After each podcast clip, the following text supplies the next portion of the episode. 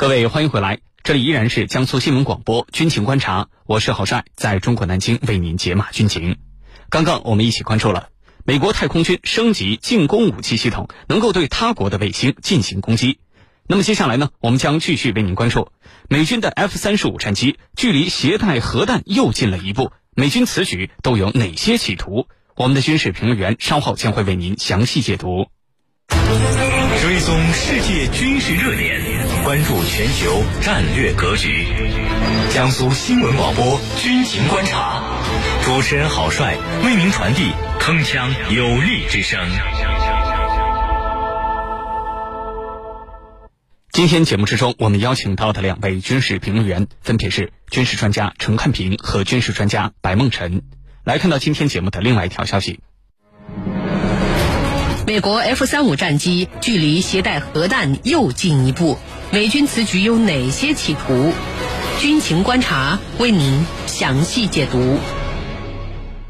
美国空军最近宣布了完成了新型核炸弹与 F 三十五 A 战斗机的兼容性测试。那么，美国媒体呢对此用 F 三十五距离能携带核弹又进一步来形容这次测试所取得的进展，而且呢对美军未来部署的相关计划进行了推测，认为 F 三十五将会成为美军未来主要的核打击战斗机。根据媒体报道，F 三十五战机啊接下来还需要通过核操作认证。那么，美军想要用 F 三十五战斗机来搭载核炸弹的做法，到底有哪些方面的目的？接下来，郝帅邀请军事评论员和你一起关注。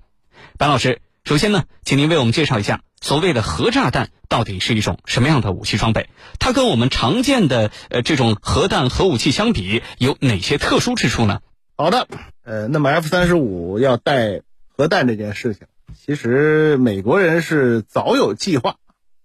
那么他所提到这个核弹呢，就是美国现在整个核武库里面可能可以称之为最经典的这个空射或者叫空投的核弹型号，就是 B 六一。B 六一呢，它实际上是氢弹。呃，那么二零一五年的时候，实际上这个 B 六一啊就已经要确定，我们说现在叫 B 六一十二十二版。那么美国现在核武库里面主力 B 六一是 B 六一十一版。一九九七年，那么正式的去这个投入使用。B 六一十一版的主要的任务是什么？是钻地。哈，因为我们说冷战之后呢，各国的这个掩体越来越强，所以它的钻地弹。B 六一十二呢，它实际上是要把过去的这个无制导变成了什么呢？精确制导版本的这个滑翔炸弹。这个我们说实际上也算是新技术。那么它借助这个卫星导航，借助它自己的一个专门的飞翼，它可以把过去可能需要从目标上空飞过才能投掷的核弹，变成了一种这个战区外发射，那么能够自己进行长时间滑翔的这个精确制导弹药。那 B 六一本身呢，它实际上长度并不长，三米五八吧，三点五八米，直径应该是三十三厘米，它。在设计之初呢，就是要兼容整个北约的这个空中战机体系，所以你看，像美国人的早期的 F 一百啊、F 幺零五、F 四，包括攻击机，海军的像 A 六、A 七，啊，还有战略轰炸机是 B 五八、B 一、B 二、B 五十二，都有都可以带。那么另外，我们说像猛禽 F 二十二，它是可以带 B 六一的。那么北约国家的英国、德国、意大利的这个龙卷风，就我们说这个所谓的狂风。还有在比利时和荷兰这个装备的 F 十六都是可以带 B 六一，这个 B 六一十二呢，它实际上一五年提出来，一八年就已经基本上差不多整个设计很确定。那美国当时整个 B 六一十二的研制计划开始啊，我们说二零一年三月份，当时美国正式的申请预算，大概当时是二十亿美元，在一一年到一五年之间投入。去升级 B 六一就 B 六一十二，就 B 六一十二在研制之初呢，就考虑集成所有北约的战机，这里面包括 F 十六，包括刚才我们说狂风，F 十五 E、F 三十五，包括还有像 B 二这些，全部都是要考虑的。所以它本身来讲，就大家都确定它一定是可以装备在 F 三十五上。那么只不过呢，之前美军在这个 F 三十五的核能力方面，美国空军是很希望获得。但是同时呢，美国空军也担心，如果要是说美国空军的这个 F 三十五 A 有了，那 F 三十五 B 和 F 三十五 C 也有。就美国空军一直很质疑其他的军兵种获得空投核弹的能力，所以这块来讲，呃，美军在这个方面呢，内部它是有一些争夺的。总的来讲呢，B 六一十二呢，它的除了继承 B 六一十一的钻地能力之外，它可能最大的优势还是在于它的这个精确制导。就是我们说美国人现在的炸弹都是几达姆这种，要装备一个所谓尾翼组件，那么这个组件呢，一般来讲可以保证这个。航弹在空中飞行一段距离，而且呢，它的这个如果说你的投弹高度比较高的话，那么它借助这个惯性，包括我们说像飞翼的话，它可以进行长时间滑翔。那么这样的话，它就把过去的这个单纯的这个无制导的炸弹，那你需要在目标上空投掷，现在不需要，现在可以获得一定的战区外打击能力。所以这块来讲，它的升级的程度是蛮高的啊。呃，那么而且呢，我们说精度越高，再加上钻地能力的话，它对一些这个重要的目标的影响还是很大的。所以这个 B 六一十二可能对俄罗斯啊，还有其他这些国家的威胁是明显的。好，谢谢白老师。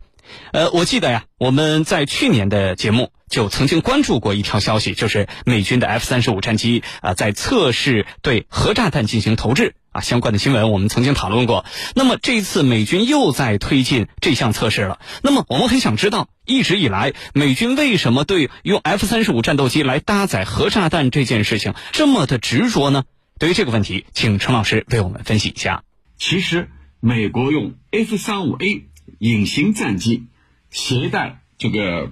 B 六幺核弹，它不是始于现在。这种测试，准确的说是始于特朗普时期，就是它是大国竞争时期的一个产物。那这一次呢，两架 F 三五 A 在内华达州的这个试验场啊，首次投放了测试型的 B 六幺十二核弹。这种核弹呢是美军的新型核武器，它呢有一个特点，可以根据具体的需要，在三百吨到五万吨之间来调整当量啊，就是它可以自动调节的。我需要什么样的当量就选择什么样的当量。那么这就是说，F 三五距离携带核弹又近了一步啊。美国媒体是这样来报道它的，就是。又有了一个大的明显的进展。如果说未来它可以投入使用的话，那可能在二零二五年左右。那大家一定要问了，为什么拜登政府如此的热衷？其实我刚才说了，它不是始于拜登政府时期，呃，始于特朗普时期。那如果说这种体系采用了，就是未来。这个用 F 三五来装载核弹头的话，它会带来怎样的影响和后果呀？我们先来看它的目的是什么？目的就是美国认为 F 三五我要部署到亚太地区，既然我部署到亚太地区，那么我对它进行测试，测试可以携带 B 六幺核弹。如果这样的话，我就形成了一种有效的核威慑打击能力。那第二呢，就是既然这种这个 B 六幺十二核弹，它是一种小型化的产物，那么它就有可能大大降低了这个在亚太地区使用核武器的使用门槛。这在特朗普时期就开始往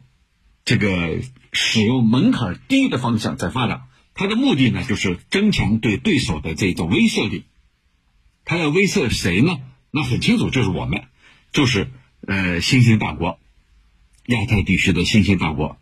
那还有一个目的呢，就是要尽可能的把这一地区的所谓的盟友们要推向一线，要让他们成为这种武器的，要么是使用者，要么是部署地。所谓部署地，就是我把这种部署在你这儿啊。那这个我们也可以从阿库斯。美英澳双方所达成的奥库斯三边机制，可以从这件事情上也可以来，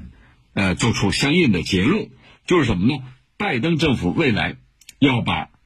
核潜艇提供给澳大利亚，也就是说，让澳大利亚能够冲到一线去，能够在南海使用自己的核潜艇和中国的核潜艇来对抗，啊，这就是呃这一次啊，呃美国再一次使用这个试射核弹啊，就是测试，当然是空包了，空弹测试 B 六幺十二核弹的一个真实的目的，就是以此来对对手形成一种强有力的。这种威慑啊，把核武器的使用的门槛给进一步降低，否则拿特朗普的话来说，那核武器放在那干嘛？也不起作用，不如想想办法降低使用的门槛，我随时可以拿出来用。啊，这样的话就是呃，前些天我们也讲了，也是分析了，拜登政府正在谋求所谓的不首先使用核武器。其实你看，跟跟这正在测试的。它是也是一个双簧啊！我说我不首先使用核武器，但我另一方面呢又在进行测试，其实就是虚晃一枪，告诉你我不会首先使用啊！我在试验呢，你们也不要大惊小怪的。它其实目的就在这儿啊！主持人，好，谢谢陈老师。那么根据媒体的报道，其实对于美国啊，对于核炸弹的研发也好，部署也好，呃，其实美国国内包括国外。都有反对和质疑的声音，而且这种声音还不少。那么，这种反对和质疑的声音主要的依据有哪些？另外，我们想知道啊，尤其是美国国内这种反对声音，能够限制美国在核炸弹这一领域的研发和部署的进度吗？对于这方面的问题，请白老师为我们分析一下。呃，我们说现在 B 六一十二可能在大家看来比较大的质疑，倒不是说美国国内。这个问题是什么？是 B 六一一直是美国在欧洲部署核弹的主力，因为我们六八年这个不扩散核武器条约，那么应该来讲，美国在欧洲部署的核弹规模基本上是限制，就是冷战期间，北约在欧洲大概是一百五十到两百枚 B 六一核弹，呃，德国当时大概差不多一百五十枚，大部分在这个莱茵普尔法兹的拉姆施泰因，然后呢，这些弹据说零四年。从这个拉姆施泰因就撤出去了，但是现在呢，这个莱茵普尔法兹的比歇尔可能还有差不多二十枚，这德国的媒体自己报的啊。另外像比比利时，比利时的克莱因布罗格尔可能有差不多二十枚，然后意大利和土耳其据说还有像荷兰都有。那么到今年啊，这个各方的推测，大概可能美国人在北约的五个国家的六个基地。啊，包括比利时、德国、意大利、土耳其和荷兰，可能还有一百五十枚的 B 六幺。那么这个 B 六幺呢，作为北约的这种很经典的空射核弹型号啊，那么其实很多国家对它是质疑的。你比如希腊，希腊在零一年装备新的战机的时候，特别明确讲，我这战机不要能投 B 六幺，就是明确讲我不要投这个弹，迫使美国人就等于把这个在希腊的。部署的这个空射核弹就撤走了，然后呢，另外呢，我们说其实后续呢，各国，那么土耳其以外的一些国家，德国、意大利，大概可能有百分之七十以上的被被访者，认为美国要把这个在意大利和德国的导弹这个核弹核弹头撤走，包括 B 六一。英国呢，据说是民意最弱，百分之五十五，百分之五十五是民意最弱。那么你像这个，但是同时，我们说比利时、德国、意大利、荷兰这些国家，可能有六成以上的人不知道本国有美国的核弹头，所以这块儿很多的欧洲的这个老百姓，包括欧洲的一些政治人物呢，都是希望美国把这个核弹撤走。那么，因为我们说，你如果在相关的基地有核弹的话，那么自然代表其他的国家要把核弹头瞄准这些区域。呃 那么，这个是我们说这个和平衡的必然嘛。呃，那么你像这个美国自己啊，其实你像奥巴马时代，奥巴马时代呢就承诺所谓什么无核世界，这个欧洲议会呢，这个结果就有一帮人出来说说美国在欧洲部署战术核武器是不切实际的。这个比利时的议会一直以来要求美国从比利时把核弹撤走，包括那个德国当时像施泰因迈尔，德国的前外长，其实也要求美国从。德国零九年吧，美国要求美国从德国把核弹撤走，而且美国人自己大概在二十年之前，我自己可能看到了报道，应该是美国空军零九年就有一个报道，在欧洲存放的核武器完全不符合美国现在的核安全政策。就是欧洲人也不想美国人放在这儿吧，其实美国人自己也担心要出事。而且你像这个去年，二零二零年，当时这个德国议会的外交政策委员会的相关人员就说，说是欧洲人应该要搞核裁军，为什么呢？这伊斯坎德尔，俄罗斯把伊斯坎德尔部署在加里宁格勒的理由是什么？B 六一在欧洲没办法，所以这个我们说美国人现在自己从欧洲短时间内撤出 B 六幺这种弹是不太可能的，而且可能下一步 B 六幺十二的升级可能据说优先在欧洲进行，但是反过来说啊，这个欧洲的很多的政治人物，包括老百姓，包括美国国内的很多人都觉得在欧洲部署核弹头其实没有多大的意义了。终归冷战之后，这个没有两大阵营的情况下，去用这个 B 六一十二这样的弹药去攻击敌方的目标的这种事情，可能出现的概率极低。那么在欧洲出现这样的概率是更低的。所以呢，我们说下一步美国人会不会有一些变化，这个要看整个政治的发展。好，谢谢白老师。我们还注意到，呃，有美国媒体报道说，美国呢很有可能把具有核能力的 F 三十五 A 战斗机部署到亚太地区。那么这个可能性到底有多大？如果说真的把载有核炸弹的战斗机部署到亚太，那么这对于该地区的局势会造成哪些方面的负面的影响呢？请陈老师为我们解答。其实对拜登来说，他重点就是在这个亚太地区，既要威胁到我们，同时也要威胁到俄罗斯。那么还有一个地方呢，就是欧洲。那亚太地区，美国呀。就要寻找自己的盟友，这里头最大的可能是日本，其次是韩国、澳大利亚、菲律宾。那么我们是从这个可能性的大小来排的。对日本来说呢，它虽然奉行的是所谓的和平宪法，而且是全球唯一的一个遭受核打击的国家，按理说，从理论上来说，它不应该允许美国的核打击。部署到日本，但是呢，日本目前这个自从安倍之后，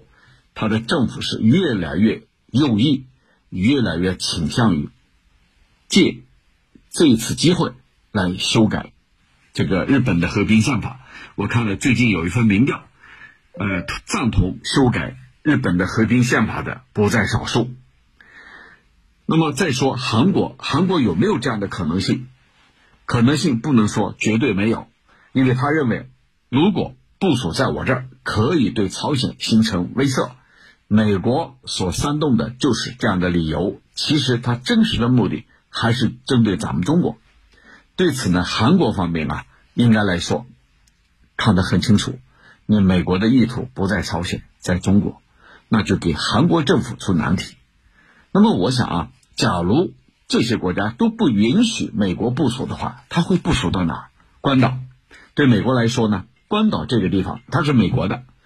不存在需要得到盟国的同意。如果是这样的话，那 F 三五携带 B 幺六幺二核弹，对美国来说可以大大降低这个核武器使用的门槛，同时呢，也对对手构成强有力的威慑。因为像 F 三五一旦它挂弹，啊，